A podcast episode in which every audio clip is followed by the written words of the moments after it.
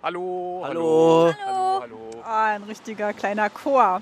Ja, wir sind auf dem Weg nach Eisenhüttenstadt und machen einen Zwischenstopp in Mulrose auf einem sehr schönen kleinen Marktplatz. Es ist recht kalt, aber sonnig, das perfekte Reisewetter. Wir fahren nach Eisenhüttenstadt ins Museum Utopie und Alltag, ein Museum zur Alltagsgeschichte der DDR, um uns die Ausstellung anzugucken.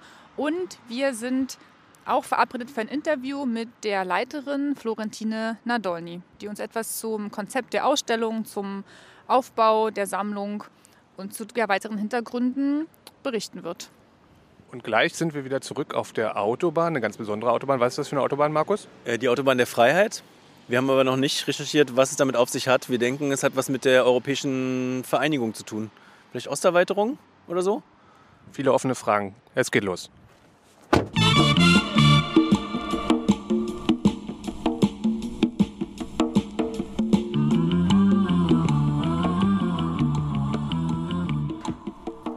Wir stehen jetzt inmitten der, ich glaube, denkmalgeschützten Anlage der Plan- oder auch Modellstadt Eisenhüttenstadt und gehen gleich ins Museum rein. Ich finde, man läuft fast dran vorbei. Es ist sehr unscheinbar. Aber wir haben es natürlich gefunden und müssen klingeln, um reinzukommen. Sehr interessant. Aber werden bestimmt gleich freudig begrüßt und sind sehr gespannt auf die Ausstellung. Jetzt gehen wir mal rein. Wir haben es gefunden wegen Google Maps. Wir haben natürlich geschummelt. Alleine hätten wir es nicht gefunden. Es fehlt das riesige Schild am Eingang, was einen anschreit, was einem gleich erwarten wird. Vielleicht noch als letzter Hinweis. zu Am Eingang steht nämlich Steht nichts am Eingang. Das steht aber vor dem Eingang. Anfang ohne Ende. Guck doch mal. Ach so. Anfang, Ende ohne. Und wir haben schon mal gelernt, dass das ähm, dass die Ausstellung in einem ehemaligen Kindergarten ist. Vielleicht ist es deswegen so unauffällig und wir sind fast dran vorbeigelaufen. Ich bin nicht sicher, ob es ein Kindergarten oder die Krippe ist. Ich glaube, es war die Ich glaube, Krippe. es war beides drin. Ah. In so einem großen Kindergarten war, glaube ich, immer beides drin. Ich finde auf jeden Fall die Weltkugel, die davor ist, wo die Tiere an ihren jedem, jeweiligen Lebensort auf der Weltkugel dargestellt sind. Wie gucken sozusagen, die stehen auf der Erde, das finde ich irgendwie schön. Unten die Pinguine, oben die, was ist oben? Eisbären. Die Eisbären, richtig. Super.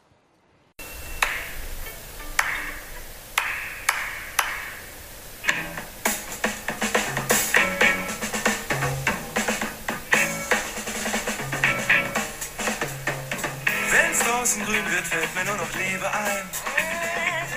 Es kommt über mich und bricht mir das Herz. So, wir haben uns jetzt mal selber den Weg aufgeschlossen, wieder nach draußen. Gerade noch im Giftshop gewesen, ordentlich eingedeckt mit Postkarten und allem. Und äh, jetzt äh, reden wir mal über Dauerausstellung und, und Aus, äh, Sonderausstellung. Ne? Was haben wir denn so für Eindrücke gewonnen? Ähm, also mein Eindruck ist vor allem, dass, dass beide Ausstellungen unfassbar unterschiedlich sind. Also schon von der ganzen Optik.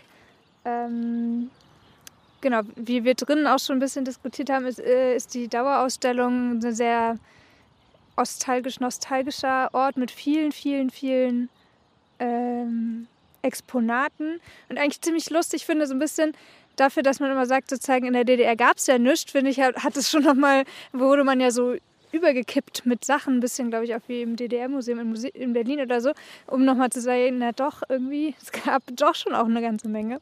Jetzt so rein materiell sozusagen. Was gab's da so? Ähm, also wir standen ja ziemlich lange vor diesen verschiedenen Bildern mit Inneneinrichtungen ein und, ein und desselben Zimmers in verschiedenen Etagen einer, einer Platte wahrscheinlich oder eines Neubaus. Ähm, das war schon irgendwie interessant, da die, die Unterschiede, aber auch Gemeinsamkeiten zu sehen. Was fandet ihr? Ja, es werden ja verschiedene Bereiche eben des Alltags erzählt, also Arbeit, Familie, Konsum, Kommunikation. Und dazu gibt es diverse eben auch Alltagsgegenstände von Seife und Waschpulver über Kinderspielzeug mm, oder genau äh, Gegenstände aus der Arbeitswelt. Und ich finde, es gibt genau vieles anzugucken, aber manchmal ein bisschen zu wenig Text. Ich hätte mir manchmal, glaube ich, ein bisschen noch mehr Hintergründe irgendwie gewünscht. Mm, gleichzeitig finde ich, die Texte, die es gibt, sind schon relativ neutral geschrieben und geben erstmal auch ja, eben einen Eindruck, schon so, ja, so war's. Vom Alltag halt, ne? Zum Umbruch gibt es am Schluss auch noch so einen kleinen Teil zu so den Parteien, die dann neu gegründet wurden zur Wendezeit. Aber da sind wir jetzt noch nicht ganz schlau geworden. Aber zumindest gab es die da gucken wir nochmal näher nach. Demokratischer Aufbruch. Und ich glaube, den Umbruch verarbeiten Sie ja auch viel in der Sonderausstellung, die dann vor allem so mit dem Thema Schrumpfung sich auseinandersetzt, was äh, Eisenhüttenstadt ereilt. Ich habe mir aufgeschrieben, dass ich dass von 53.000 Einwohnern nur noch 23.000 oder so heute hier leben und dass man quasi statt so von innen nach von innen von außen nach innen schrumpft. Ähm, ja, das Guter Schrumpfungsplan. Ist auf jeden Fall, äh, die Ausstellungen sind wahrscheinlich zehn Jahre dazwischen. Die neue ist jetzt konzeptionell halt zehn Jahre später als die alte. Ich wollte noch mal mich beschweren ein bisschen, dass sie Foucault-Bücher in der Ausstellung hatten. Bei so Büchern, da war ich irritiert, weil ich glaube, sie haben im Osten nicht Foucault gelesen, würde mich sehr überraschen. Aber loben dafür möchte ich, oder für mich der Eindruck war die Haustür. Sie haben so eine Haustür aus Prenzlauer Berg oder irgendwo und dann war die so individualisiert mit so Sachen dran und dann hatten die da so einen kleinen Zettelchen, wenn man sich zufällig besucht, auch spontan, ohne dass jemand da ist, kann man dann so schreiben, hallo, war da, wo bist du, komisch oder irgendwas. Und dann, also das war, hat mir sehr gefallen, dass die Haustür anders als heute unsere Haustüren, die alle gleich und nach nichts aussehen. Obwohl die linken Wohnprojekte haben solche Haustüren immer noch, ehrlich gesagt. Äh, Für Leute wie mich wäre das ja ein Horror, besucht zu werden spontan und dann klingelt einfach jemand, da kann man einfach nicht aufmachen, dann schreibt die Person einfach hin. Ich war da, schreibt ein Problem, Anliegen hin und dann kann man wieder gehen. Ne? Was total gut ist, weil stell dir mal vor, du, also du bist zu Hause, Person kommt, du willst nicht aufmachen, weil alles nicht abgewaschen, schämst dich. Aber dann geht die Person wieder weg und du denkst dir, oh nein, nicht, dass was Wichtiges war. Und dann stellst du da fest, ah, war die Erna von dem an, die kommt morgen eh nochmal, kein Problem. Weißt du, das ist ja auch für dich emotional gut, so ein Zettel. Also Zettel an die Haustür für Besucherinnen spontan, dann kommen die vielleicht auch wieder. Ja, ich finde die Umstrukturierungssachen auch sehr interessant, auch so Schwedt und Eisenhüttenstadt als Planstädte. Dann hatten sie in den Planstädten auch noch so westeuropäische Planstädte oder zumindest so neue, auf dem Reißbrett erstellte Vorortstädte oder so. Ja, das finde ich schon auch interessant, dass sie immer wieder so größere Perspektiven aufmachen. Ich hätte es aber auch noch mal spannender gefunden, mehr Vergleiche auch zur BRD zu haben, was bestimmte die Rechtslage zu manchen Sachen angeht. Also in der DDR gab es ja ein sehr progressives Abtreibungsrecht zum Beispiel. Und das wird auch irgendwie erwähnt, aber es wird dann nicht erwähnt, wann das eigentlich in der, wie das in der BRD war oder irgendwie, wie das da verhandelt wurde. Ähm, oder auch in Bezug auf Homosexualität, ähm, dass man das noch ein bisschen besser einordnen kann, wenn man irgendwie einen Vergleich irgendwie hat. Ähm, ich finde es trotzdem auf jeden Fall einen Besuch wert. Und ich finde, es geht schon darüber hinaus, über so ein reines, nostalgisches, wir stellen die Eierbecher und irgendwie den Trabi aus. Es gibt natürlich auch die Schwalbe und ähm, auch das Geschirr. Die Eierbecher, die wir uns gleich im Museumsshop gekauft haben natürlich, aber, Ja, aber Frage. ausgestellt. Was habt, ihr im Muse- was habt ihr im Museumsshop jeweils gekauft? Ich habe die Eierbecher gekauft und Brausepulver. Was habt ihr gekauft? Nichts. ähm, einen Magneten mit dem Fernsehturm drauf. äh, ein Becher mit einem Spiegel dran. Ein Klappbecher Kla wohlgemerkt. Klappbecher, den kann man einklappen und mitnehmen. Sehr funktional, wie vieles ähm, in der DDR oder auch in, ja auch in der Idee, wie Stadt funktionieren sollte. Also das finde ich ist schon auch nochmal wirklich interessant. Der Blick auf Stadt, gerade ja auch in der heutigen Diskussion, wie Städte eigentlich heute funktionieren sollen, ähm, gab es da, glaube ich, schon auch sehr progressive Ansätze, die Stadt so zu bauen, dass sie für Menschen gut funktioniert. Und man hat so ein bisschen das Gefühl, in, diesen, in dieser Sonderausstellung, wo ja auch, glaube ich, Architekturstudierende mit dabei waren, irgendwie zum Teil, äh, dass da schon wieder so das Erbe von so Stadtplanung auch gehoben werden soll und so ein bisschen geschaut wird, was hat es eigentlich in der Moderne für so ein, keine Ahnung, Zukunftsversprechen stattgegeben und was kann man daraus jetzt noch mitnehmen oder in der Neuplanung von so einer schrumpfenden Stadt wie Eisenhüttenstadt oder geschrumpfenden eigentlich mitnehmen. So, jetzt haben wir hier einen guten Song. Jugendliche, Jugendliche. Wobei ich möchte noch mal sagen, also ich fand es auch ganz okay, dass man nicht BRD, DDR vergleicht, also dass die DDR ohne die BRD erzählt wird. Das fand ich auch interessant und insbesondere, dass die DDR im Vergleich zu den anderen osteuropäischen Ländern eher erzählt wurde. Das ist, hat mich auch angesprochen, aber ich, natürlich kann man beides machen. Was, sagst, was sind das für Jugendliche? Ich, ich höre es nicht ganz, leider. Wir haben Manfred Krug gehört zwischendurch drin. Das können wir vielleicht auch nochmal reinpacken in die Folge. Dürfen Sonst das einspielen? Einspielen? würde ich sagen, äh, die, die Schrumpfungszahl ist äh, Zahl der Sendung einfach. Nehmen wir einfach, schreiben wir Kann- nochmal rein. Kannst du das bitte kurz in Prozente umrechnen? Ich glaube ungefähr halbiert, grob, sowohl Schwed als auch Und auch Eisenhüttenstadt. wahnsinnig viel äh, abgerissen. Wirklich dann äh, ganze, scheinbar ganze erst neu gebaute Wohnkomplexe wurden jetzt äh, in den letzten Jahren wieder abgerissen.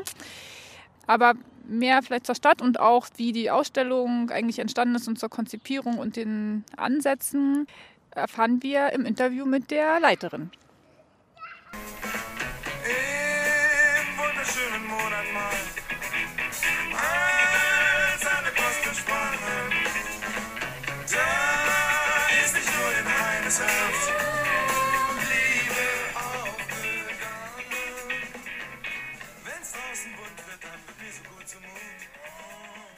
Hallo, wir sind hier heute mit Florentine Nadolny zu einem Interview verabredet. Vielen Dank schon mal an Sie, dass Sie sich die Zeit genommen haben und bereit waren für ein Interview. Wir als gesamte Podcast-Crew waren ja letztens in Eisenhüttenstadt gewesen und haben uns das Museum für Utopie und Alltag dort angeschaut. Und Florentine Nadolny leitet dieses Museum. Wir sind also sehr gespannt, heute etwas mehr zu erfahren über die Ausstellung, ähm, wie die entstanden ist, über ja auch nochmal vielleicht die Stadt. Und ja, legen vielleicht gleich los. Wir haben uns für den Anfang überlegt, erstmal Sie zu fragen, wie denn das Museum in Eisenstadt überhaupt entstanden ist, seit wann es dort ja diese Einrichtung gibt ähm, und vielleicht können Sie auch kurz was zu sich sagen, seit wann Sie dort arbeiten. Genau. Ja, sehr gerne. Ich freue mich auch, äh, hier bei Ihnen zu sein. Ähm, ja, das Museum Utopie und Alltag, das ist ja also vielleicht vorneweg unser neuer Name, also den wir seit ähm, Frühjahr letzten Jahres ähm, verwenden für zum einen die Einrichtung in Eisenhüttenstadt, die Sie besucht haben. Ähm, das ist vielleicht vielen noch bekannt oder einigen noch bekannt unter dem Namen Dokumentationszentrum Alterskultur der DDR. Die zweite Einrichtung im Bunde ist das Kunstarchiv in Beeskow. Das liegt 30 Kilometer entfernt ähm, von Eisenhüttenstadt, ist aber in derselben Trägerschaft. Wir werden getragen vom Landkreis oder Spree und beide Einrichtungen werden auch gefördert vom Land Brandenburg. Ähm, und dass wir zusammenarbeiten, äh, das ähm, geht auf eine Neukonzeption zurück, ähm, die ähm, wir gemeinsam angestoßen haben. Also ich bin hier vor Ort seit 2017, also seit über fünf Jahren jetzt und habe gemeinsam dann mit den Kolleginnen und Kollegen angefangen, ähm, eine Neuausrichtung, ähm, äh, eine gemeinsame Neuausrichtung dieser beiden Einrichtungen ähm, anzuschieben und äh, die setzen wir jetzt sukzessive um. Und ähm, das ist möglich, weil beide Einrichtungen ähm, inhaltlich ähm, dieselben Aufgaben teilen. Also hier in Eisenhüttenstadt reden wir über eine Sammlung von circa 170.000 Objekten der Alterskultur der DDR, also sehr, sehr viel. Ich gehe auch noch mal gleich darauf ein, wie, wie diese große Sammlung entstanden ist. Und in Besko sprechen wir über 18.500 Kunstwerke aus der DDR. Also wir sind eine Einrichtung, zwei Einrichtungen unter diesem gemeinsamen Dach, Museum Utopie und Alltag, mit einem unglaublich großen Bestand zur Kulturgeschichte der DDR.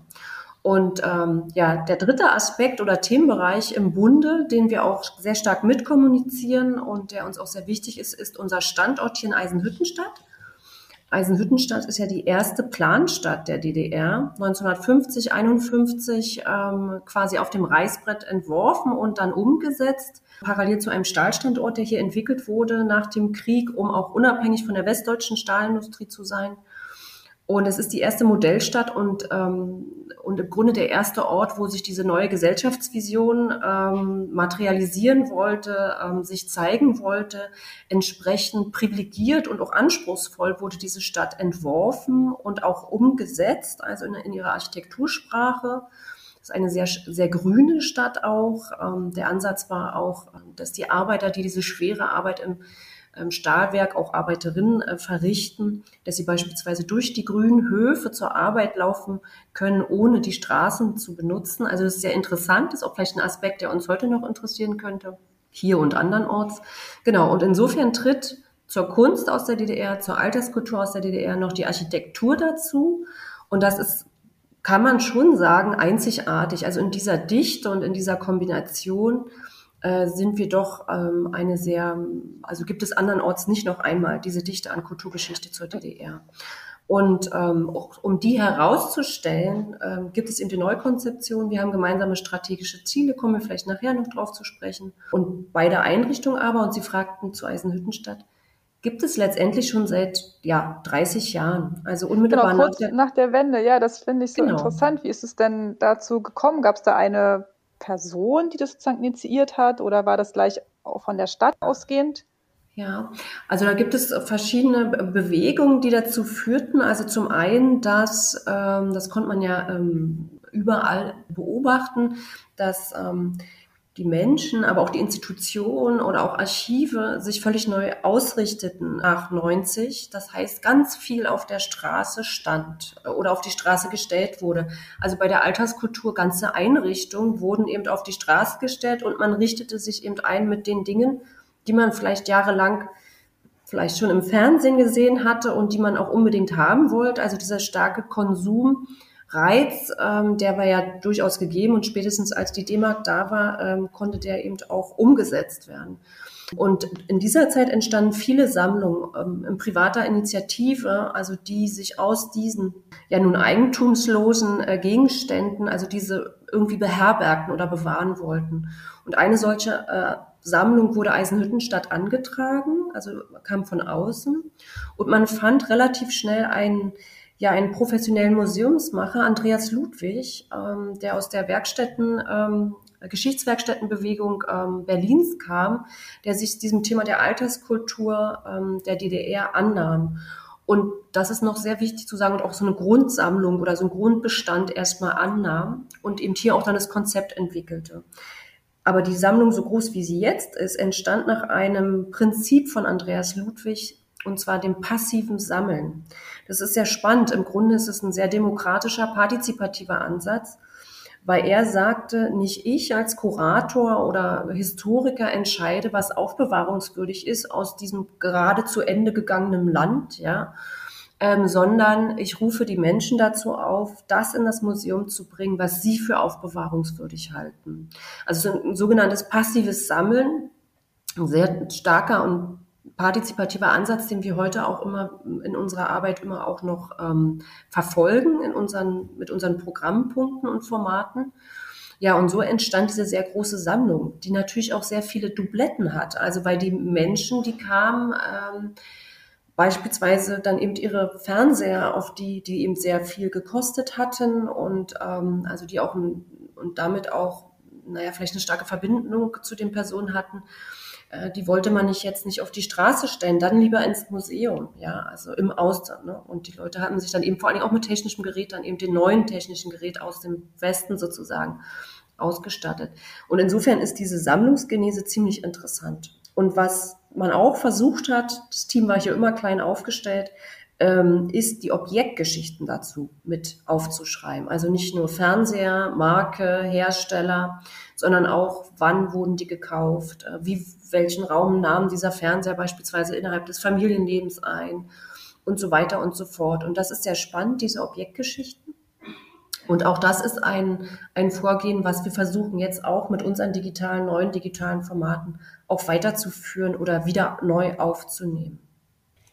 Ich frage da mal kurz einhaken, eine Kleinigkeit, die ich nur interessant finde. Das heißt ja 120.000, wenn ich das richtig verstanden hatte. Also dann wo, wo sind die denn gelagert? Also das Museum ist ja in so einer Kindertages- oder Kindertagesstätte oder ehemaligen Grundschule so ein bisschen. Und die Ausstellung nimmt den größten Platz ein. Dann habe ich mich kurz gefragt, wo 120.000 wo ist denn das da? Da ist ja, also da, das wollte ich kurz nachfragen. Ja, da ähm, sprechen Sie auch gleich einen sehr zentralen Punkt an. Ähm, jedes Museum hat ja ein Depot. Also wir haben gleich zwei Außendepots, in dem die 170.000 Objekte, also es sind, äh, ne, also es hat noch nie jemand jedes einzelne Objekt gezählt, aber es sind eben diese, diese Überschlag, das ist ein Überschlag, der im, im Kontext einer Sammlungsbewertung gemacht wurde Genau. Und diese große Sammlung ist in zwei Außendepots in Eisenhüttenstadt untergebracht. Und das ist aber für uns ist auch gleich der zentrale Punkt, wenn es darum geht, wie, wie, wie wir uns auch weiterentwickeln ähm, wollen als Museum und auch müssen, spielt das Depot eine zentrale Rolle, weil die Depots in äußerst bedenklichen Zuständen sind. Ich bin ja auch im Museumsverband Brandenburg. Ich weiß, dass das nicht nur uns so geht, dass die Depotsituation prekär ist, aber hier ist sie ganz besonders prekär in Eisenhüttenstadt. Die Sammlung muss, diese große Sammlung muss schon rund zehnmal umziehen. Das äh, belastet sehr stark natürlich die Ressourcen des Museums und hat, führt natürlich auch immer zu Verlusten innerhalb dieser Sammlung. Und insofern ist das ähm, eine große Herausforderung für uns, hier eine äh, Qualifizierung vorzunehmen. Letztendlich, und da sind wir eigentlich bei dem, was ich eben auch schon ähm, sagte zur Genese der Sammlung, ähm, stellen wir uns ein offenes Depot vor. Also wir bräuchten auf jeden Fall ein Gebäude, was konservatorisch sachgerecht die Dinge aufbewahren kann. Aber wir möchten dieses Gebäude, dieses Depot öffnen, ein offenes Depot. Und, weil wir wahrscheinlich gleich auch nochmal zur Dauerausstellung sprechen werden, wir könnten uns auch überlegen oder selber auch sehr gut vorstellen, dass dieses offene Depot, in dem man dann hinein kann, von Dienstag bis Sonntag, ja, beispielsweise, ähm, dass diese Vielzahl an Objekten eine neue und vielleicht auch weniger geschlossene und damit auch eher offenere Form einer Dauerausstellung sein könnte, als die, die wir jetzt haben. Ja, also die, die wir jetzt haben, kommen ja vielleicht darauf zu sprechen ähm, ist ja nun auch schon zehn Jahre alt, wurde fünf, ne, und davor wurden ja noch fünf Jahre konzipiert und so weiter. Also wir stehen heute an dem Punkt, wo man sich fragen kann, inwiefern solche geschlossenen Erzählungen über ein ganzes Land, eine ganze Kultur ähm, überhaupt angemessen sind, ja, oder ähm, und mit dem offenen Depotansatz könnte man da sehr stärker, viel stärker auf die Sammlung gehen und anhand einzelner Objekte ähnliche Themen und Bereiche ähm, erläutern oder vermitteln, aber es hätte eben nicht diesen geschlossenen Charakter. Das war sicherlich ah, die, die Herausforderung für die, für die Dauerausstellung, dann am Ende ja eine Entscheidung zu treffen. Was stellt man aus, was erzählt man, was nicht? Und vielleicht ja auch, das ist eigentlich auch ein bisschen seltsam, etwas auch im Museum auszustellen, was ja noch gar nicht so lange her ist und für viele Menschen ja einfach ja Teil ihrer ganz konkreten Biografie ja irgendwie auch noch ist. Ähm, aber genau, vielleicht können Sie kurz was dazu sagen, welche Entscheidungen dann für die aktuelle Dauerstellung zumindest getroffen wurden, was soll wie ausgestellt werden, ja, wie, wie schafft man das, so genau so ein ganzes Land, eine ganze Gesellschaft, einen Alltag einzufangen? Ja, das, ähm, dafür war ich nicht zuständig.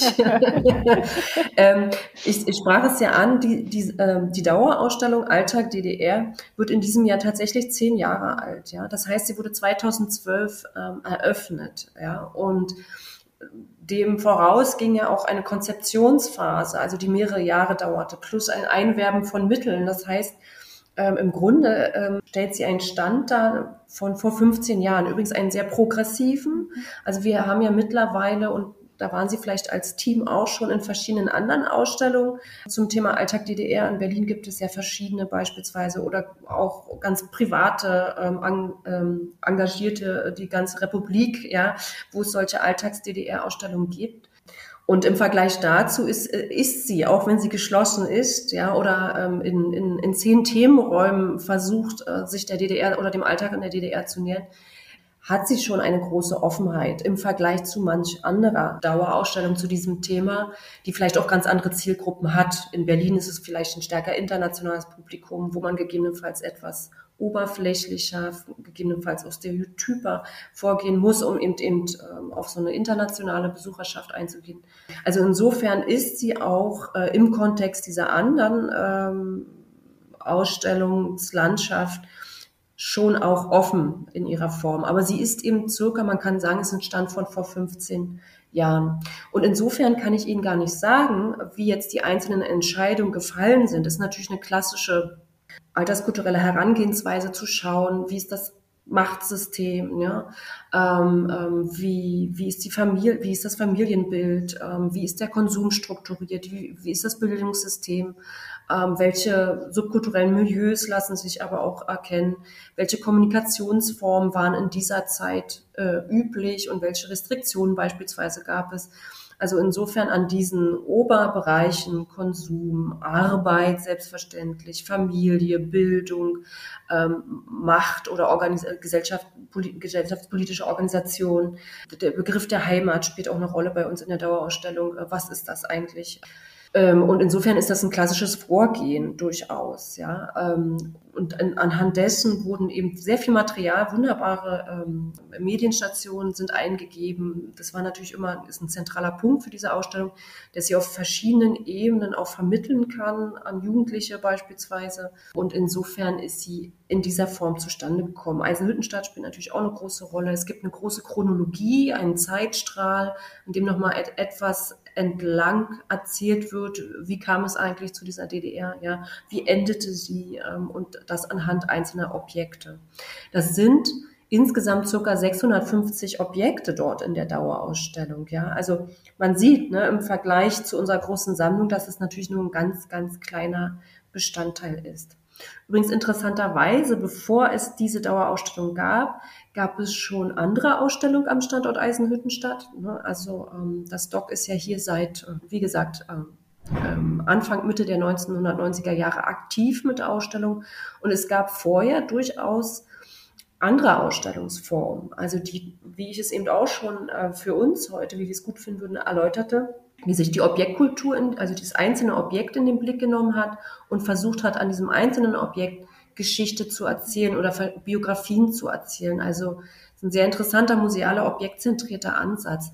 Das hieß dann das ABC des Ostens. Ja, also man hat sich sozusagen für eine, eine allgemein verständliche Struktur, Alphabet A bis Z gewählt und hat dann äh, dort aus solchen Sammlungsgruppen äh, zum Thema A oder B, ähm, B wie Bekleidung beispielsweise, dann ein Objekt genommen und anhand dessen in die Industriekultur, in die Biografie, aber auch im politischen Kontext erläutern können. Ein sehr spannender, nach wie vor innovativer Ansatz, wie ich finde. Und den könnte man durchaus ähm, aufnehmen in einer solchen offenen Depotsituation.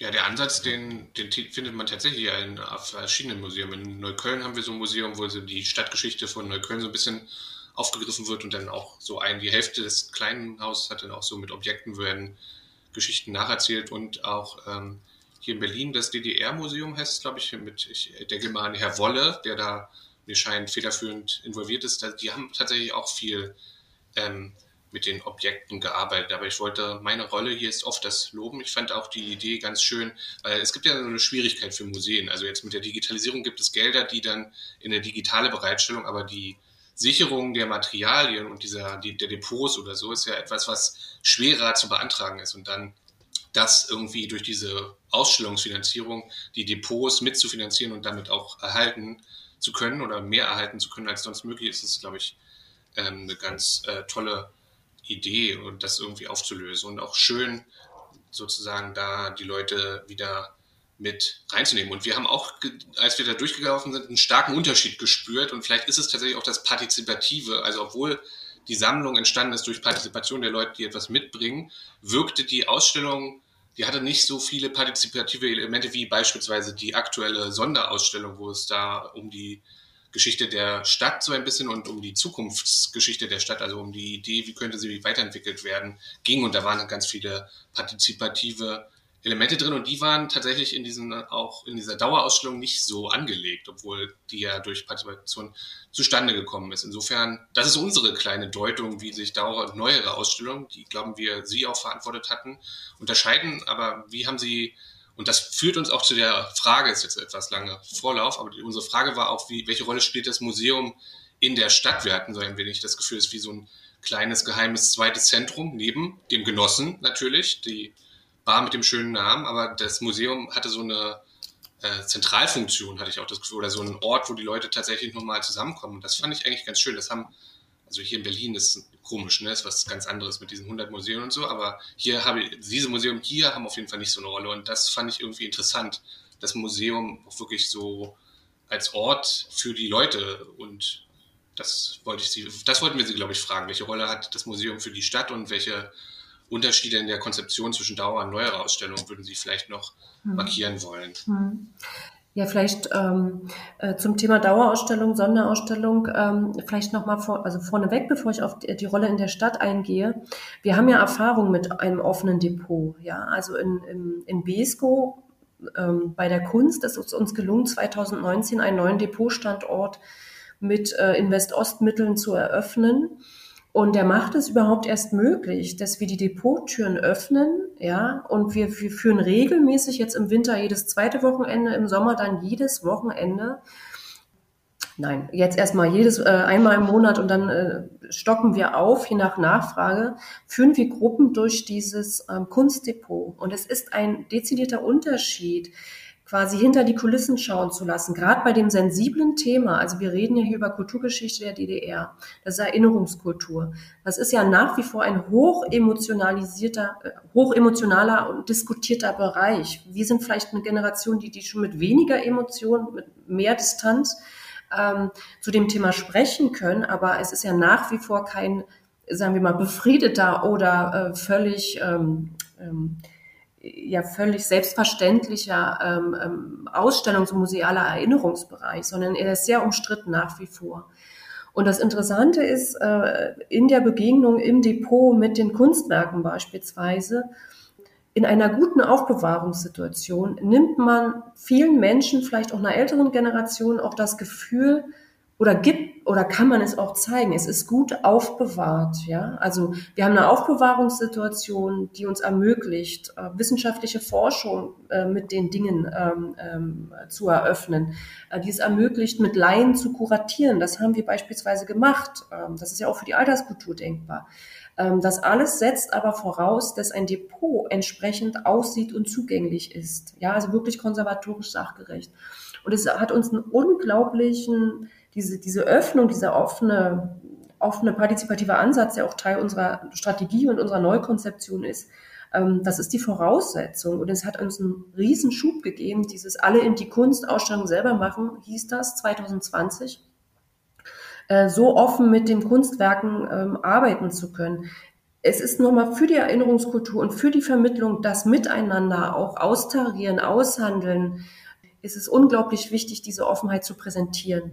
Und eine Ausstellung ist immer schon vorerzählt. Natürlich hat, kann sie offene Elemente haben oder eben auch gemeinsam, aber es ist, ist doch, es ist doch eine geschlossene Erzählung oder es ist doch eher eine Erzählung als diese Offenheit. Und wir brauchen diese Offenheit, davon bin ich überzeugt, ähm, eben auch um den Diskurs oder die Erinnerung an die DDR oder auch ähm, das, was, äh, was für uns heute auch relevant sein könnte und für die Zukunft ähm, offen zu führen. Also insofern ist das, wir haben darin schon Erfahrung und das ist, ähm, und deswegen sind wir so stark bestrebt, eben hier auch diese Depotsituation zu verbessern. Ähm, mit Blick auf die Sonderausstellung, die wir machen und die Sie auch gesehen haben, ähm, die aktuelle ja ohne Ende Anfang zur Transformation der sozialistischen Stadt. Da geht es uns dezidiert um unseren ähm, tollen Standort Eisenhüttenstadt. Und hier war es ja uns natürlich wichtig, ähm, dass wir wenn wir auch das Thema Gegenwart und Zukunft der Stadt behandeln, dann dass da natürlich eine Offenheit sein muss, selbstverständlich, dass wir die Perspektiven von Eisenhüttenstädterinnen mit in die Ausstellung bringen, ähm, die ja hier in dieser Stadt groß geworden sind und hier leben oder die Stadt gegebenenfalls verlassen werden. Das weiß man nicht bei den jungen Menschen. Ähm, ähm, da sind wir natürlich viel, viel offener. Ja. Aber das ist natürlich in Sonderausstellungen beleuchten wir ein Spezialthema. Ja, wir hatten schon eine zur Bauhausmoderne in der DDR, aktuell in Berlin zu sehen, im Museum der Dinge beispielsweise. Oder eben jetzt ist es diese Stadtentwicklung. Das ist natürlich auch wichtig in diesen Sonderausstellungen, dass man sich auf ein Thema konzentrieren kann, eine gesamte Gesellschaft zu äh, erzählen oder eine ganze Kultur zu erzählen, in, wie in einer dieser Dauer, also in unserer Dauerausstellung. Das ist natürlich schon das ist ein Anspruch, der kann eigentlich nicht gelingen, ja. Also, und da befindet man, also sie gelingt natürlich hier, aber hat natürlich auch seine Grenzen. Also das, was sie auch als so eine Verschlossenheit beschrieben haben. Ähm, und ist natürlich auch wenig flexibel. Ja, also weil es steht jetzt da, es ist zehn Jahre alt ähm, und wir, wir werden auch jetzt daran weiterarbeiten müssen oder es entwickeln müssen, aufknacken müssen, um eben zu schauen, ähm, wie können wir da mehr Offenheit auch wieder hineinbringen. Also insofern haben Sonderausstellungen sind eh das Spielbein, ja, wenn man so Standbein, Spielbein ähm, diese Worte benutzen möchte, eines Museums, ja, in dem man etwas fokussierter vorgehen kann. Ja, und der zweite Teil, Eisenhüttenstadt spielt für uns natürlich eine große Rolle. Wir sind hier nicht in Berlin, das haben Sie richtig festgestellt. Und ähm, die Stadt ähm, ist zwar besonders in ihrer, also sehr besonders in ihrer Geschichte als Planstadt aus der DDR. Ähm, sie ist ähm, äh, nicht mehr ganz so besonders, beziehungsweise sehr exemplarisch für das, was nach 1990 gekommen ist, nämlich ein starker äh, Schrumpfungsprozess, den ja sehr, sehr, sehr viele ostdeutsche Städte betreffen. Ne, wir haben eine veränderte Industrielandschaft. Zwar konnte das Stahlwerk erhalten werden, aber mit äh, minus 10.000 äh, Mitarbeitern, das ist massiv. Gesamte Sozialgefüge, was ja auch in den Betrieben der DDR organisiert wurde, wie Freizeit, Laienkunst und solche Dinge sind ja auch weggebrochen. Ähm, und ähm, diese industrielle ähm, Situation ähm, und auch veränderte Lebensweise, die natürlich äh, 1990 kam, führt dazu, dass diese Stadt schrumpft, ganz stark, massiv. Eine ganze Generation ist gegangen. Ab Mitte der 90er Jahre war das eigentlich erkennbar. Ab 2000 wird es sehr, sehr stark, ähm, sodass eigentlich eine Generation, die jetzt vielleicht so, weiß ich nicht, 35, 40 wäre, ähm, absolut fehlt. Wir sind auf die Suche nach Arbeit, Ausbildung, sind nach Westdeutschland gegangen, haben dort ihre Familien gegründet. Interessanterweise ziehen nun auch die Großeltern dieser Enkel, also die Eltern, wenn sie jetzt in den Rente eintreten, auch, also, also diese Gespräche haben wir schon geführt, nach Mannheim, ja, um die Familie zu unterstützen. Das liegt auch darin, dass es hier auch nicht viel Eigentum an Wohnungen oder Häusern gibt. Ne? Da ist man auch weniger verankert dann mit diesem äh, mit dem eigenen Lebensort, also einfach weil man diese finanzielle Bindung nicht hat.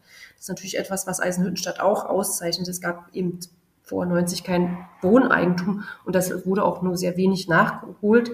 Wer sich Wohneigentum leisten konnte, der ist vor allen Dingen ins Umland gezogen. Das ist natürlich auch ein starkes Phänomen der Stadtentwicklung in Gesamtostdeutschland äh, in den 90er Jahren. Also eine große Umland, äh, Stadt-Umland-Wanderung und eben eine ganze Generation, die weg ist. Und das macht etwas mit der Stadt, wenn äh, eine gewisse Dynamik und, ähm, und vielleicht auch andere Ideen ähm, ähm, fehlen. Ja, und damit ist natürlich Eisenhüttenstadt nicht allein. Es gibt andere. Wir haben in der Ausstellung Schwed beleuchtet oder das polnische Nova Huta. Ähm, das findet sich ja ähm, überall, aber diese, das ist eine große, eine große Herausforderung.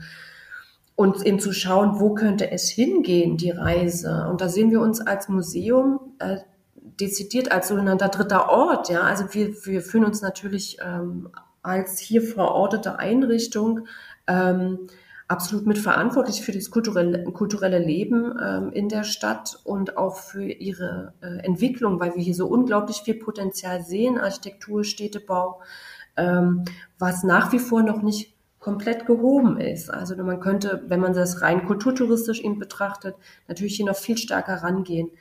Aber es ist natürlich auch immer eine Diskrepanz in der Peripherie, in der wir uns befinden, das gilt auch für uns als äh, Museum, muss man viel stärker kommunizieren um in Leipzig, Berlin etc. gehört zu werden, damit die Menschen auch aufmerksam werden auf diese Stadt.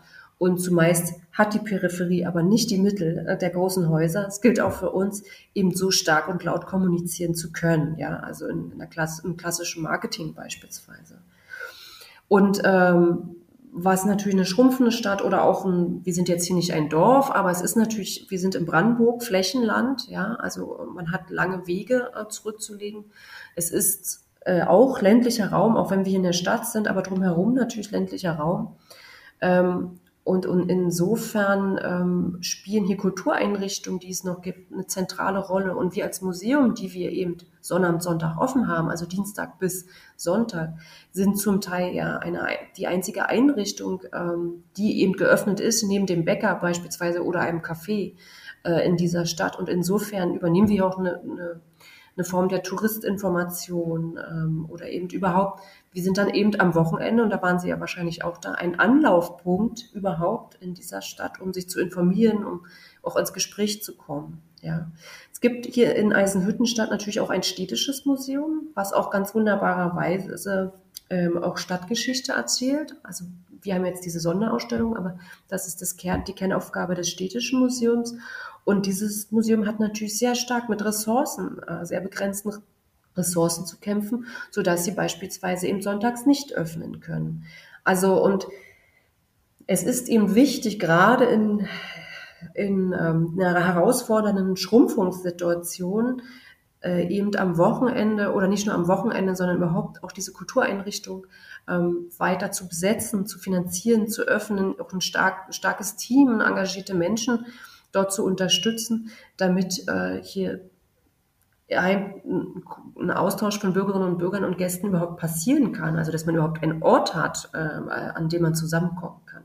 Ja, das haben wir auf jeden Fall auch so erlebt, dass äh, wir da von den genau Mitarbeiterinnen ja auch bevor wir überhaupt in der Ausstellung waren, schon eigentlich genau irgendwie sehr viel erzählt bekommen haben zur Stadt und wo man noch hingehen kann und ähm, wie die der Aufbau der Plan statt und ähm, das war äh, ja, fand ich auch sehr äh, bemerkenswert im Vergleich wahrscheinlich zu genau, größeren Häusern, wo man nur sein Ticket kauft und dann eigentlich mit niemandem mehr direkt irgendwie spricht.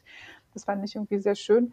Ich würde gern nochmal ähm, in Bezug auf die Dauerausstellung nochmal genauer zur Zeit der Wende fragen, weil das ja auch so der Schwerpunkt von unserer Podcast-Reihe ist.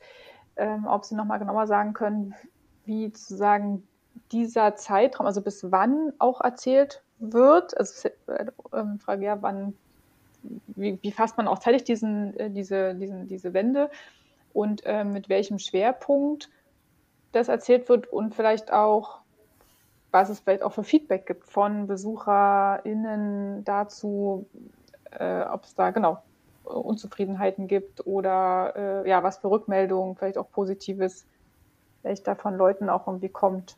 Hm. Also die in der Dauerausstellung selbst ähm, wird die ähm, Wende angetippt, aber natürlich nicht auserzählt. Ja, also da hört es dann auf. Das ist natürlich eine interessante Frage, 30 Jahre nach der äh, Wiedervereinigung. Ähm, und es ist uns auch völlig klar, dass wir die, die, die Zeit der Transformation natürlich auch mit abbilden wollen und müssen. Tun wir ja gerade in der Sonderausstellung, aber die Dauerausstellung muss da auch einen Punkt irgendwann mhm. setzen. Und sie setzt ihn ja in den frühen 1990er Jahren als Objekt, das ist natürlich ein ganz wunderbares Objekt, ein wenig traurig natürlich auch, ähm, gibt es einen Fassadenteil, ein Glasteil aus dem Palast der Republik. Ähm, auch diese angedeutete Rückbausituation des Palastes der Republik ist abgebildet. Ähm, da steht er allerdings noch zu dieser Zeit. Ähm, und ähm, es gibt auch einige, das ist auch nochmal interessant, einige Souvenirs, ja, also ähm, wie die, so, solche heiteren, lustigen ähm, Fernsehtürme als Kerze und so, ähm, die als Objekt dienen, ne, um vielleicht, ähm, also um diese Zeit zu, ähm, zu beschreiben. Aber damit ist es eben dann auch ähm, schon äh, erledigt sozusagen. Ja, also weil weiter auserzählen kann man eben nicht. Es gibt noch einige Dokumente, ähm, ähm, die aus genau den 1990er Jahren stammen und, und vorher eben noch stammen verschiedene politische Strömungen, ähm, die sich für Dinge einsetzen. Aber im Grunde ist es damit dann auch auserzählt. Also da setzt dann eine andere, müssen andere Geschichtsorte äh, oder Museen ansetzen an diese, an diese Zeit. Aber es ist natürlich ein sehr schönes Objekt mit dem Palast, äh, also dieses ähm, ähm, Fragment aus dem Palast der Republik. Immerhin, wir haben eines ja, ähm, in der Ausstellung. Ja, ja es wäre natürlich interessant, eine, ähm, ich weiß gar nicht, ich frage mich gerade, ob es ein Museum sozusagen oder eine ja, dezidierte Ausstellung zu dieser Wendezeit. Also gehört in Momenten, was diese Transformation angeht, in Bezug genau auf irgendwie einzelne Städte und sicherlich auch mal es gab auf jeden Fall Sachen auch ja zur Treuhand, ähm, aber das auch nochmal in so einen größeren Blick zu nehmen, was ist da eigentlich passiert und auch in diesem Zusammenspiel mit, also natürlich die DDR endet dann formal mhm. ähm, und gleichzeitig genau verschwindet es ja nicht und und wird ja auch, wir merken das ja für uns auch ähm, vielleicht gerade jetzt auch mit dem größeren Abstand anders und oder immer wieder auch wichtig und ja, das, für mich hängt das so stark zusammen. Auch die, die, die 90er Jahre kann ich, finde man dann doch gar nicht so richtig äh, trennen mhm. da, davon, wie auf die DDR auch geguckt wird und wie eben auch die äh, dann Alltag erzählt wird in solchen Ausstellungen. Es gibt ja von der Bundesregierung, also sowohl von der alten ähm, und es findet sich im Koalitionsvertrag der neuen Regierung wieder, Pläne, ein sogenanntes Zukunftszentrum äh, zur Transformation und zur europäischen ähm, äh, europäischer Einheit heißt es nicht. Ähm, auf jeden Fall ein Zukunftszentrum zu errichten im Ausmaß einer Elbphilharmonie. Also es soll ein Gebäude geben, ja, Ähm, das ist, ist eine Empfehlung der Kommission, die gebildet wurde zum 30 Jahre äh, deutsche Einheit äh, unter Vorsitz von Matthias Platzek. Und interessanterweise ist das mit dem, in dem neuen Koalitionsvertrag eingeschrieben worden und es soll ein, soll ein es können sich Städte bewerben, die Be Bewerbungsphasen laufen jetzt.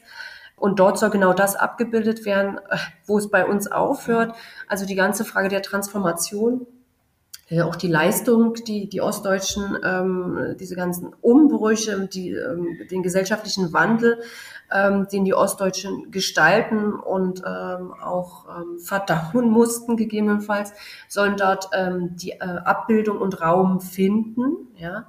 Also diese große Leistung der Transformation soll da in Raum finden und gleichzeitig eben auch auf die europäischen, also vor allem ost- und mitteleuropäischen Länder eben auch zu schauen, also um allein diesen, diesen alleinig deutschen Blick ähm, zu vermeiden, halte ich für sehr wichtig, ist für uns im Übrigen auch in unserer Strategie wichtig, dass wir dieses alleinige Themengebiet DDR auch zunehmend verlassen. Es klingt vielleicht etwas ähm, komisch als eine Ein für eine Einrichtung, die das Kernthema Kulturgeschichte der DDR hat.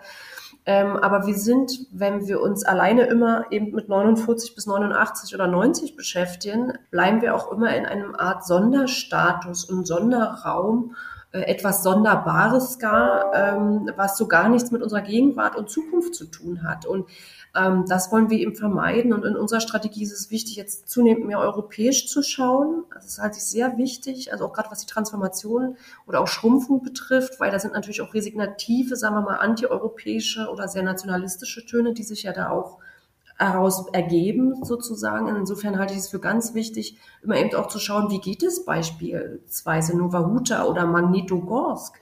Also wie haben sich denn da äh, der Zusammenbruch der äh, Weltsituation nach 1990, wie haben sich denn da eigentlich die Situation entwickelt? Ja, also auch um eine, eine Relation zu bekommen. Ja, das halte ich für sehr, sehr wichtig und natürlich immer mit Fragen der Gegenwart zu verbinden. Und offensichtlich genau das, was wir uns zur Strategie gesetzt haben, ähm, möchte auch dieses Zukunftszentrum sein. Und äh, unsere Nachbarstadt Frankfurt-Oder hat sich dafür beworben. Ich bin sehr zuversichtlich, wir unterstützen das auch. Wir sind Teil der Kampagne Brückenbauer, dass ähm, Frankfurt-Oder mit, mit der Europa-Universität Viadrina, mit der mit Slubice, also mit der Doppelstadt auf Polnisch, ähm, polnisch-deutsche äh, Verbindung, gelebtes Europa, äh, das Frankfurt oder es äh, werden kann. Und natürlich ähm, ist es natürlich für uns auch interessant. Frankfurt oder ist hier nur 20 Minuten entfernt. Inwiefern könnten wir?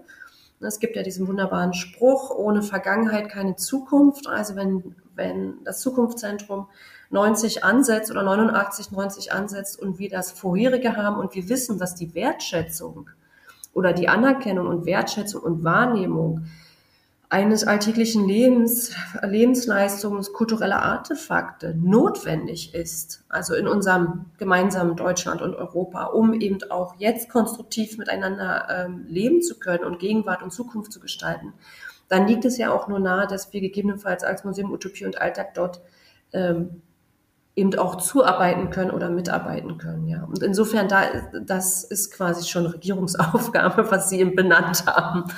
Mal schauen, das heißt Daumen drücken für äh, Frankfurt an der Oder.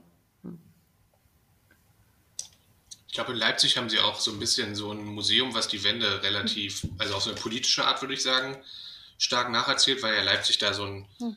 Zentrum ist. Aber ja, wenn wir jetzt hier, wir sind jetzt hier in dieser Runde, deswegen für diese Runde, für das Frankfurt oder argumentiert wäre natürlich schöner, diesen, ich sage jetzt mal, mitteleuropäischen Strang zu verfolgen, statt Leipzig. Also man könnte Leipzig auch als Zentrum, aber das wäre dann eher eine Argumentation für die Herausstellung dieser Zäsur wieder einmal. Mhm. Aber wir werden sehen. Also auf jeden Fall, als wir in der Ausstellung waren, wir haben auch diese Plakate so gesehen von den politischen Parteien. Da wurden weil wir uns auch manchmal fragten, wie wurde ausgewählt. Und diese Plakate haben uns auf jeden Fall, wir sind da stehen geblieben, haben uns das angeschaut, wer da was wollte, wann. Mhm. Und dann so, ach so, der war da, ach so, der war ja zehn Jahre dann das und das. Und das war auch so eine Sache, wo wir dann noch einmal mhm. äh, haben viel mitnehmen können, würde ich sagen. Ähm, genau, das war ja eigentlich nur so Rückmeldung. Ich kann auch nur eine kleine Essensgeschichte erzählen, weil Sie ja gesagt hatten, dass ähm, es, ähm, Sie so ein bisschen so eine wichtige Rolle als offenen Ort in der Stadt einnehmen, als wir dann aus dem Museum rausgehen. Nach drei Stunden voller Ausstellung, zwei Stück, wir fertig. Hunger, die Leute hatten Hunger, bis wir da ein Restaurant gefunden haben, war ein kleiner Strang. Markus hat zwischendurch aufgegeben, ist umgekehrt, um das Auto zu holen, weil die Kraft hat ihn verlassen kam am Ende in der Akropolis, glaube ich, an und das war dann sehr schön. Aber ähm, es war tatsächlich ein bisschen, man merkt so ein wenig eine Lehre, die sich etabliert hat und aber trotzdem, also was ich so ein bisschen auch empfunden habe in der Ausstellung und hier auch gehört habe, es gibt schon so Ansätze zu Utopien, die entstehen irgendwie, was ich auch so gedacht habe, Eisenhüttenstadt wie so eine, also Satellitenstadt klingt abwertend, aber wie so ein Ort, wo Leute, wo Familien mehr Grün, weniger Autos, größere Wohnungen, Wohnungen, die man sich leisten kann. Eisenhüttenstadt könnte die, wenn da eine schöne Schnellzuganbindung wäre und nicht nur der Regionalzug, könnte man das tatsächlich auch als Lösung für einige Wohnungsprobleme übernehmen und als Beispiel dafür, wie so eine grüne Stadt, also wie die Utopie einer grüneren Stadt aussehen könnte. Eine Stadt ohne Straßen, die alles zerschneiden. Ähm, ja, das sind so ein paar Sachen, die wir da. Also es ist ganz schön, dass die Wände auch in der Erzählung so ein bisschen auch eine, jetzt wieder Teil einer Geschichte in Richtung einer Zukunft zu werden scheint. Ja, das Interessante ist ja, Sie sprechen sie an, also tatsächlich die Essenssituation ist eine herausfordernde. Also wenn Sie, äh, wenn Sie Berlin gewöhnt sind und Sie haben Hunger um 11, 12, um 18 Uhr, um 15 Uhr, um 14 Uhr, egal wann, Sie werden etwas zu essen bekommen. Sie müssen in Eisenhüttenstadt schon Ihren Hunger nach den Öffnungszeiten äh, der Restaurants vor Ort ähm, ausrichten. Das kann schwierig werden. Ich kenne das selber eben auch. Es gibt natürlich den ganz toll, Sie nannten es vorhin Genossen. Es gibt aber das Restaurant den Aktivisten. Ähm, aber er hat eben auch, man muss eben schauen, unsere Kollegen vorne am Besucherservice geben mir dann auch immer gerne Auskunft, hat er gerade offen? Ähm, äh, liegen sie im Zeitfenster, ja. Das liegt natürlich daran, klar, die Stadt ähm, hat Besucher, aber eben auch nicht viele. Wir haben gerade Corona im Rücken, ne? also wo man eben auch viel an Personal verloren hat oder abgeben musste. Also es betrifft den gesamten Landkreis und Land Brandenburg. Ähm, also die Gastronomie ist ja sehr gefordert. Und insofern äh, toppt das nochmal die Grundausstattungssituation, was ähm, Eisenhüttenstadt ähm, betrifft.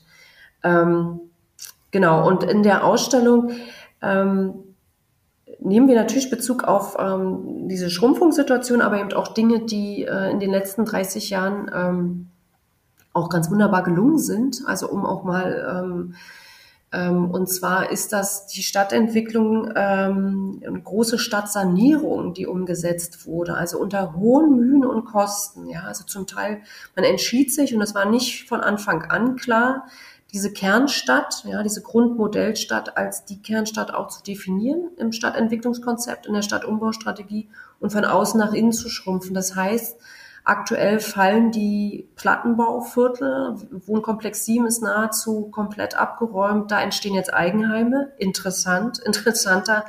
Ähm, das ist auch der Versuch, diesem Wohnwunsch Eigenheim, der nach wie vor gegeben ist, äh, dem zu begegnen von Stadt aus und die Menschen aber im, in der Stadt zu behalten. Das, was in den 90er Jahren nicht gelungen ist, weil alle ins Umland gingen, aufs Dorf oder, ja, ähm, das versuchen sie jetzt innerstädtisch, inwiefern das ressourcentechnisch umweltschonend, ja, also auch äh, es sind ja auch Fragen, ähm, wie geht man eigentlich mit abgerissenem Beton um? Kann man das gegebenenfalls recyceln? Eigentlich kann man sich es nicht mehr leisten, ähm, Baustoffe ähm, komplett ähm, brach liegen zu lassen. Ähm, ist auch ein sehr interessanter Aspekt noch, also unter diesem Umweltaspekt. Und gleichzeitig hat man die Innenstadt sehr, sehr mühevoll saniert. Also sie erscheint ja fast, ähm, Sie waren jetzt im Winter bei uns, ähm, als wir eröffnet haben im Sommer, ist das hier ein durchaus mediterranes Flair, was Sie erleben, ja auch mit den Farbgebungen ähm, des, der Wohnkomplexe 2 und 3 beispielsweise. Ähm, und das ähm, auch Barrierefreiheit. Ne? Wir haben eine ältere Bevölkerung und eine zunehmend Eltern, äh, alternde Bevölkerung in Eisenhüttenstadt.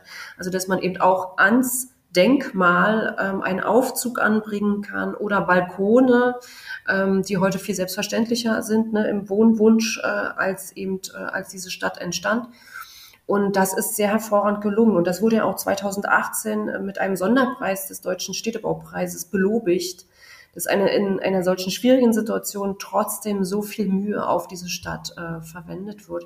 Also das sind eben gute Punkte. Und was Sie auch ansprachen, was wir beobachten und was wirklich interessant ist, äh, seit 30 Jahren, vorher natürlich auch schon, aber wenn wir mal ab, der, ab dem Schnitt 1990 gucken, es gibt eine unglaubliche Nachfrage von Wissenschaftlern, auch immer von Jüngeren. Ja, es gibt unzählige Diplomarbeiten, Bachelorarbeiten, Masterarbeiten, Seminare und nicht nur aus der BTU Cottbus und Frankfurt-Oder, also die unmittelbare Region, sondern HU, ähm, international, Wien und so weiter, die sich für dieses besondere Modell Eisenhüttenstadt interessieren und, ähm, und auch für diesen Bruch, was passiert eigentlich danach, ja. Und das reißt nicht ab. Das ist, das ist ein sehr großes Potenzial und gleiches gilt für künstlerische und kreative Auseinandersetzung, ähm, die sich eben gerade in diesem Bruch, ja, also diese materialisierte Zukunftsvision, äh, die sich die zusammenbricht, äh, die, die es nicht schafft, äh, sich zu behaupten, sondern untergeht. Und was macht man mit dieser Stadt dann? Ja, und das führt sehr viele Kreative und Künstler auch in die Stadt und Künstlerinnen ähm, so dass nahezu jedes Jahr ein Symposium gibt oder zumindest ein kleines Projekt, was sich damit auch unabhängig von uns, was sich damit ähm, beschäftigt. Und darin erkennt man ja, es sind auch immer wieder neue Generationen, wie groß diese Attraktivität oder diese Spannung ist, die hier in diesem, in diesem Utopie und Alltag, so wie heißen wir jetzt, aber in diesem Anspruch und Wirklichkeit ähm, ähm, liegt. Also da ist sehr, sehr viel Interesse da. Inwiefern sich das dann hier verortet, irgendwann hier vielleicht mal seine Zelte aufschlägt, ja, also Metropolregion ist das Stichwort. Ähm, bislang passiert das noch nicht, bislang fährt der äh, Schnellzug noch nicht. Und ähm, wir hatten ja auch mit der FH Potsdam ein Gespräch zu dem Thema Metropolregion. Und das reicht eben vielleicht bis Fürstenwalde gerade so, ja, und noch vielleicht ein Stücke darüber hinaus. Aber bis Eisenhüttenstadt gelangt es eben gerade noch nicht. Das kann sich ja auch verändern. Darauf setzen wir auch. Oder es ist auch der Stadt zu wünschen. Aber Punkt heute ist es leider noch nicht so. Aber es ist sehr viel Potenzial da. Es ist der Freiraum da, den die Metropole nicht mehr bieten kann. Äh, man braucht halt eine kritische Masse, auch an vielleicht verschiedenen Altersgruppen, also dass eine Heterogenität entsteht, äh, mit Ideen, äh, die es auch schaffen, mit einem langen Atem, vielleicht auch mit ein bisschen Mühe, mhm. hier auch länger sich zu ähm, äh, niederzulassen. Äh, genau. Und nicht zu vergessen, es gibt natürlich starke Akteure auch in der Stadt, die seit 30 Jahren, es gibt hier äh, den Stilbruch, das ist ein Punk-Rock-Verein sozusagen, der, äh, der organisiert internationale äh, Subkulturkonzerte mit Bands aus Amerika und Moskau, ähm, wo man nur staunen kann und dementsprechend kommen auch viele Fans dann her. Ähm, die gehen übrigens in unser Museum, weil es hier auch englische Texte gibt. Ähm, ähm, und das ist schon beachtlich. Und äh, die haben tatsächlich schon, das ist, das ist eigentlich ein sehr, sehr groß, ein großer Respekt vor dieser jahrelangen Arbeit, die auch ermüden kann, die auch Rückschläge ähm, beinhaltet, äh, ein ehrenamtliches Engagement über so viele Jahre zu tragen. Das tun viele hier, ja.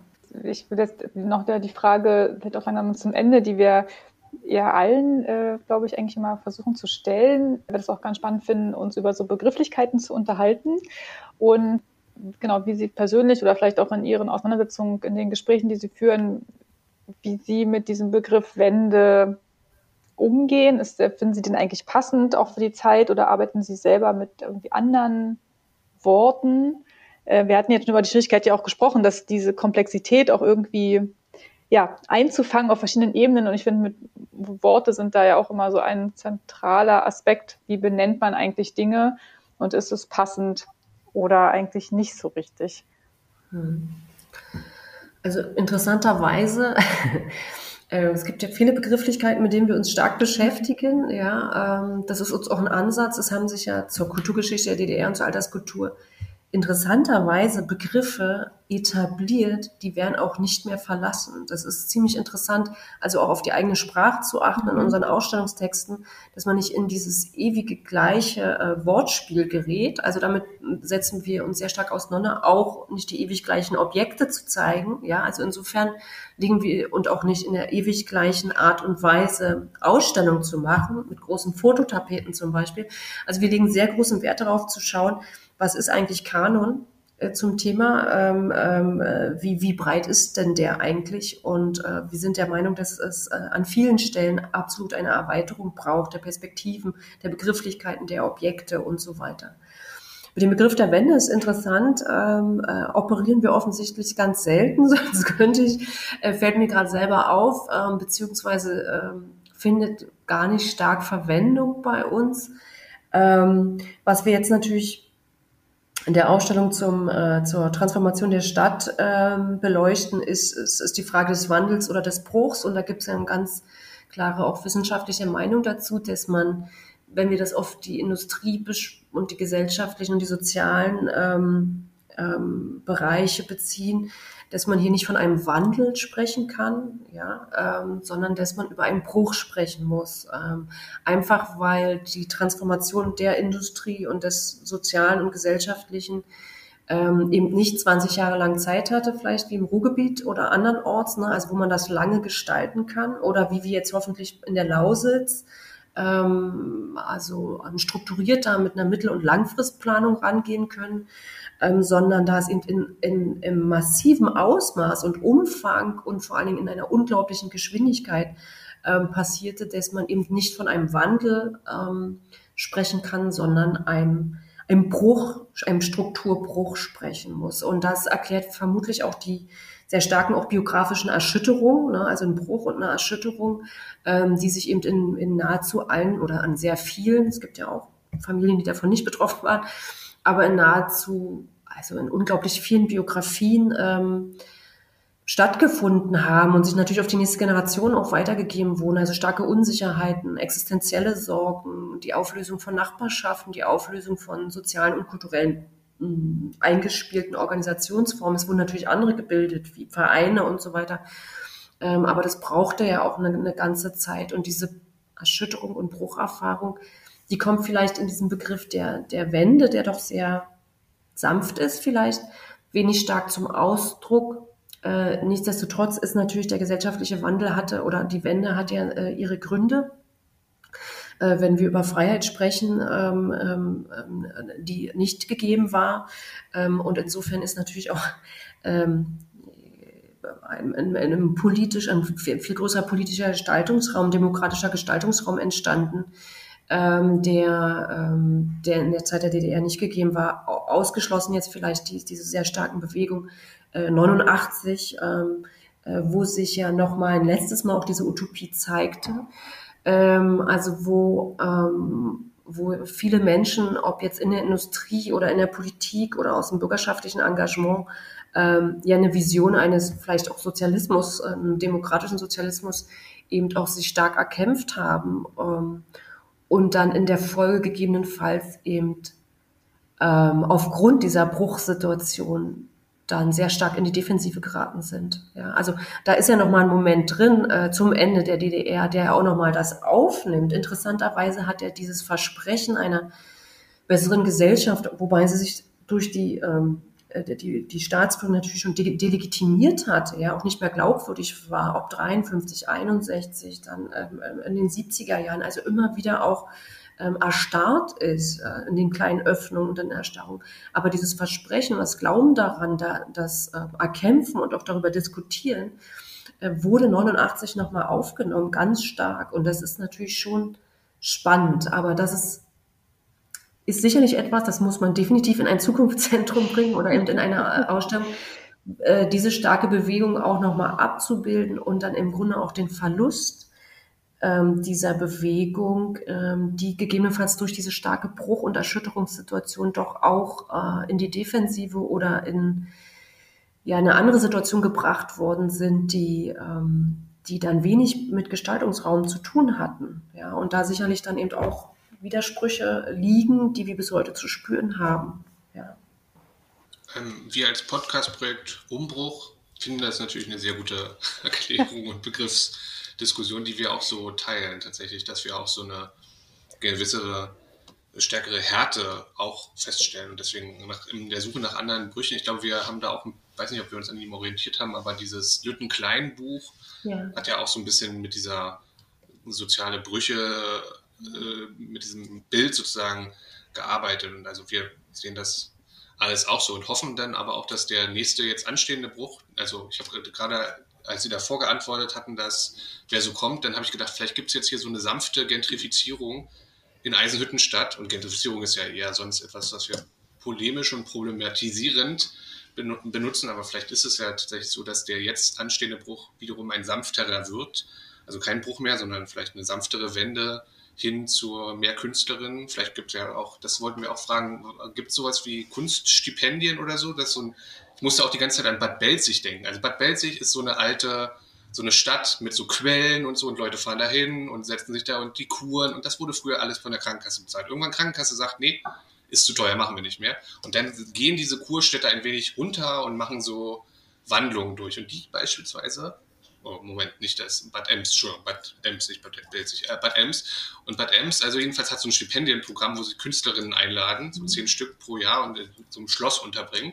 Da habe ich mich gefragt, ob es sowas auch schon gibt in äh, Eisenhüttenstadt oder vielleicht auch in anderen Planstädten. Ich fragte mich auch, gibt es so ein Netzwerk zwischen den verschiedenen, vier Stück waren es ja in der DDR, zwischen den verschiedenen Planstädten beispielsweise, die ja ähnliche Konstellationen wahrscheinlich alle durchmachen. Gibt es da so ein Austauschformat, wie man da jeweils, ich sage jetzt mal polemisch, die Gentrifizierung vorantreiben kann. Hm. Also ähm, eigentlich noch nicht. Es gab natürlich in der, in der Shrinking City ähm, Debatte, die wir vor zehn, zehn oder mehr Jahre schon hatten, gab es natürlich unglaublich starke Netzwerke und überhaupt auch überhaupt erstmal Thematisierung, Begrifflichkeiten auch zu finden für das, was passiert ähm, ist ja auch eine Frage der Moderne, ne? also dieses ewige Wachstum. Ne? Also ist im Grunde auch moderne Bruch ist natürlich nie, kein alleiniges ostdeutsches Phänomen, bei Weitem nicht, ja, ähm, sondern vollzieht sich weltweit und auch immer wieder. Aber ähm, aufgrund dieses Wachstumsglauben, an dem wir letztendlich immer noch festhalten in unserer Gesellschaft, ist es ist diese Schrumpfung im Grunde völlig aus dem Fokus geraten. Ja. Es gibt tatsächlich kein Netzwerk, beziehungsweise keines, was mir bekannt ist, gegebenenfalls gibt es eins und ich kenne es nicht, ähm, was jetzt die Planstädte in der DDR verbindet. Es gibt auf jeden Fall auf europäischer Ebene einen Industriestädte. Ähm, Verbund. Es gibt meines Erachtens auch einen Verbund zum Thema totalitäre Städte. Also da ist dann aber eben auch äh, italienischer Faschismus drin und solche Sachen. Das ist natürlich fraglich, inwiefern sich die Stadt hier daran beteiligen möchte. Ist natürlich wirklich fraglich und ähm, insofern, und wir haben jetzt ein Projekt, äh, das wir hoffentlich durchführen können äh, mit der Atomstadt Visaginas in Litauen. Das ist ein Projekt vom Zentrum für Kunst und Urbanistik. Die haben schon viele Kontakte nach Litauen in die Universität in Visaginas und in, äh, in, in, in Vilnius und eben Kontakte zu Visaginas. Und das wäre mal spannend zu sehen. Die Stadt entstand in den 70er Jahren. Inwiefern gibt es da Parallelen? Also wir sind jetzt dabei, eben auch die Kontakte aufzunehmen. Die Stadt Eisenhüttenstadt hat ihre Partnerstadt in Dimitrovgrad beispielsweise, was auch eine Planstadt ist aus dieser Zeit. Und insofern gibt es da schon eigentlich Netze, die zu bedienen wären und sind. Ähm, sie müssen halt auch gepflegt werden, ja. Und ähm, da sind wir wieder bei so diesen Verhältnissen von, was können wir, was wollen und können wir leisten, was kann die Stadt leisten, ja, die ein bisschen geschwächt ist aufgrund weniger starker Dynamik, aufgrund fehlender Menschen ähm, und wie selbst. Aber ich denke, da gibt es viele Anknüpfungspunkte. Und ähm, zum Thema Künstlerstipendien. Ähm, ähm, also wir selbst setzen jetzt eins auf. Also wir können es nicht direkt Stipendium nennen, aber das betrifft jetzt uns. Ja. Wir wollen einmal pro Jahr mindestens eine Künstlerin, einen Künstler in unsere Sammlung lassen. Also auch hier das Thema Offenheit, um selber daraus Projekte zu entwickeln. Und für Eisenhüttenstadt, und das haben Sie vielleicht auch gelesen, als Sie zu Besuch waren, gibt es viele Vorschläge an den Wänden, Artist Residenzen und so weiter. Und das wäre wirklich was Tolles. Und das gab es in Eisenhüttenstadt schon einmal. Ähm, Sie haben ja sicherlich auch gesehen, dass die Stadt sehr aufwendig auch mit Freiplastik, Skulptur, baubezogener Kunst ausgestattet ist. Und die haben vor Ort zu DDR-Zeiten in den 50er Jahren tatsächlich in den Hochhäusern auf der Lindenallee, in diesen Punkthochhäusern, gab es Ateliers unter dem Dach, wo eben Künstlerinnen und Künstler ähm, für einen Aufenthalt äh, untergekommen sind, um eben hier ihre künstlerischen Arbeiten ähm, anfertigen zu können. Das ist natürlich sehr, sehr spannend, auf so eine Tradition zurückzugehen sozusagen und, und damit eine Belebung eben auch reinzubekommen. Ich meine, zehn Stipendium, das Stipendien, das wäre schon toll. Also, und äh, dann eben auch ganz ähm, interdisziplinär. Wir hatten ja auch eine äh, veranstaltet zum Thema Filmstadt Eisenhüttenstadt, weil es interessanterweise äh, viele Produktionen hier auch ob Netflix und auch andere Filme hier filmen. Die werden dann zum Teil auch ausgestattet mit unseren Textilien, die wir haben, also mit Dingen aus unserer Sammlung. Ähm, und das äh, wächst gerade, dieses Interesse. Und das ist natürlich auch spannend. Und wenn man dort, das war ein Vorschlag, ähm, beispielsweise auch Drehbuchautoren, ja, egal ob die zu Eisenhüttenstadt schreiben, in, in ihrem Aufenthalt oder nicht, aber wenn man sich hier eben sagen wir, eine gute, ruhige, schöne Situation bringt, das äh, wäre natürlich spannend. Und Künstler und Musik und Theater. Also das, das ist auf jeden Fall etwas, das ähm, man sicherlich in der Zukunft hier mit aufnehmen wird ja, das wäre ein tolles Projekt auf jeden Fall. Ja, das ist doch ein schöner Blick in die Zukunft, dann auch weiter zu gucken, genau, was, was lernt man auch aus sozusagen der, der DDR und dann aber eben auch diesen Umbrüchen danach, der Umstrukturierung, ähm, was, was kann man da für heute mitnehmen, wo ich ausgebe, da ist viel noch eigentlich so ein bisschen unentdeckt oder un, nicht weiter diskutiert worden, was es ja auch an Ansätzen irgendwie gab, gerade für, genau, wie soll eigentlich Stadt funktionieren, für wen soll sie gemacht werden. Das ist mir in der Ausstellung auch nochmal in der Sonderausstellung aufgefallen, was es einfach für dezidierte Ansätze gab. Ja, wir bauen jetzt hier eine Stadt und wir bauen sie nicht für die Autofahrenden, sondern ähm, für die ja, Menschen, die in der Stadt arbeiten und leben, die sollen es irgendwie gut haben. Äh, und das sind ja auch Fragen, die sich heute ja auch immer wieder äh, stellen ähm, und ja nicht nur in schrumpfenden, sondern auch in wachsenden Städten wie Berlin ähm, und da gemeinsam zu gucken und der zu schauen, was, was, was gibt es für Ideen und wie macht man, was macht man denn heute weiter? Äh, das wäre extrem spannend, wenn da in Eisenhüttenstadt weiter was, was passiert und es irgendwie nochmal wieder mehr lebendig wird. Ja, toll gleich, gleich ganz viel Lust, öfter also zu kommen. Genau, es gibt auch freie Wohnungen, es gibt auch Gästewohnungen. Ja. Also und ähm, die Stadt Eisenhüttenstadt ähm, äh, hat jetzt auch eine Rückkehrerkampagne, mhm. ja, und ähm, oder eben also auch eine große Werbekampagne in Berlin ähm, gestartet. Also wo, wo sie da eben auch darauf aufmerksam macht, dass hier Raum ist, eben auch vielleicht für ein familienfreundlicheres Leben und so weiter inwiefern diese Kampagne in der Art und Weise, wie sie macht, Berliner junge Familien anspricht, ist vielleicht immer noch mal eine andere Frage. Aber das läuft gerade und es soll wohl auch ein Format des Probewohnens geben. Also wo man sich mal ausprobieren kann, das machen ja auch andere brandenburgische Städte, äh, dass man für ein halbes Jahr oder ein ganzes Jahr ähm, hier eine Wohnung für Betriebskosten oder ähnliches gestellt bekommt und dann mal einfach gucken kann, kriege ich das hin hier so, möchte ich das? Also dass man nicht gleich sofort alles kappt, sondern es einfach mal ausprobiert für eine gewisse Zeit. Ja. Wir beobachten das weiter, ist sehr spannend. ja, ich würde sagen, herzlichen Dank für das sehr inspirierende Gespräch. Ich glaube, ich muss vielleicht nochmal irgendwann wieder hinfahren, nochmal neu gucken in die Ausstellung, nochmal neu drauf gucken ich hätte ein, ja. genau, ja. ich hätte, ich hätte vielleicht einen Tipp. Ähm, äh, wir werden am 30.04., also quasi am Walpurgisnacht in Berlin, äh, vielleicht wenn man der entgehen möchte, ja. ähm, wir werden am 30.04. Ähm, hier in unserem Museumsgarten, das ist hoffentlich ja schon etwas wärmer, die Band Acht Eimer Hühnerherzen zu Besuch haben, ah. wenn alles klappt ähm, die einen wunderbaren Song gemacht hat über, brandenburgische, über brandenburgische Städte und äh, der Song heißt ja Eisenhüttenstadt.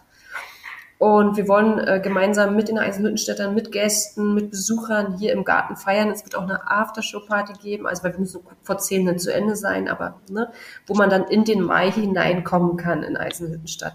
Ist vielleicht eine gute Gelegenheit. Auf jeden Fall. Die Sonderausstellung steht ja bis zum 29. Mai noch. Ähm, also man hat auch noch mal die Chance im Frühjahr hier, das ist doch sehr viel angenehmer auch, ähm, hier noch mal einen Spaziergang durch Eisenhüttenstadt zu machen. Toll. Vielen Dank. Gerne. Da, da schreibe ich mir sofort auf. 30.04. Acht Eimer Hühnerherzen, auch eine künstlerisch wertvolle Band. Wir sehen, die Kunst kommt nach Eisenhüttenstadt. Ich denke, das sind schöne Aussichten. Ähm, ich möchte mich auch nochmal bedanken, ganz herzlich bei Ihnen. Gerne. Und ich würde sagen, dann bedanken wir uns jetzt ja auch schon mal, falls wir es so geschnitten lassen, bei Ihnen, liebe Zuhörerinnen, liebe Zuhörer, und äh, hören uns dann demnächst wieder.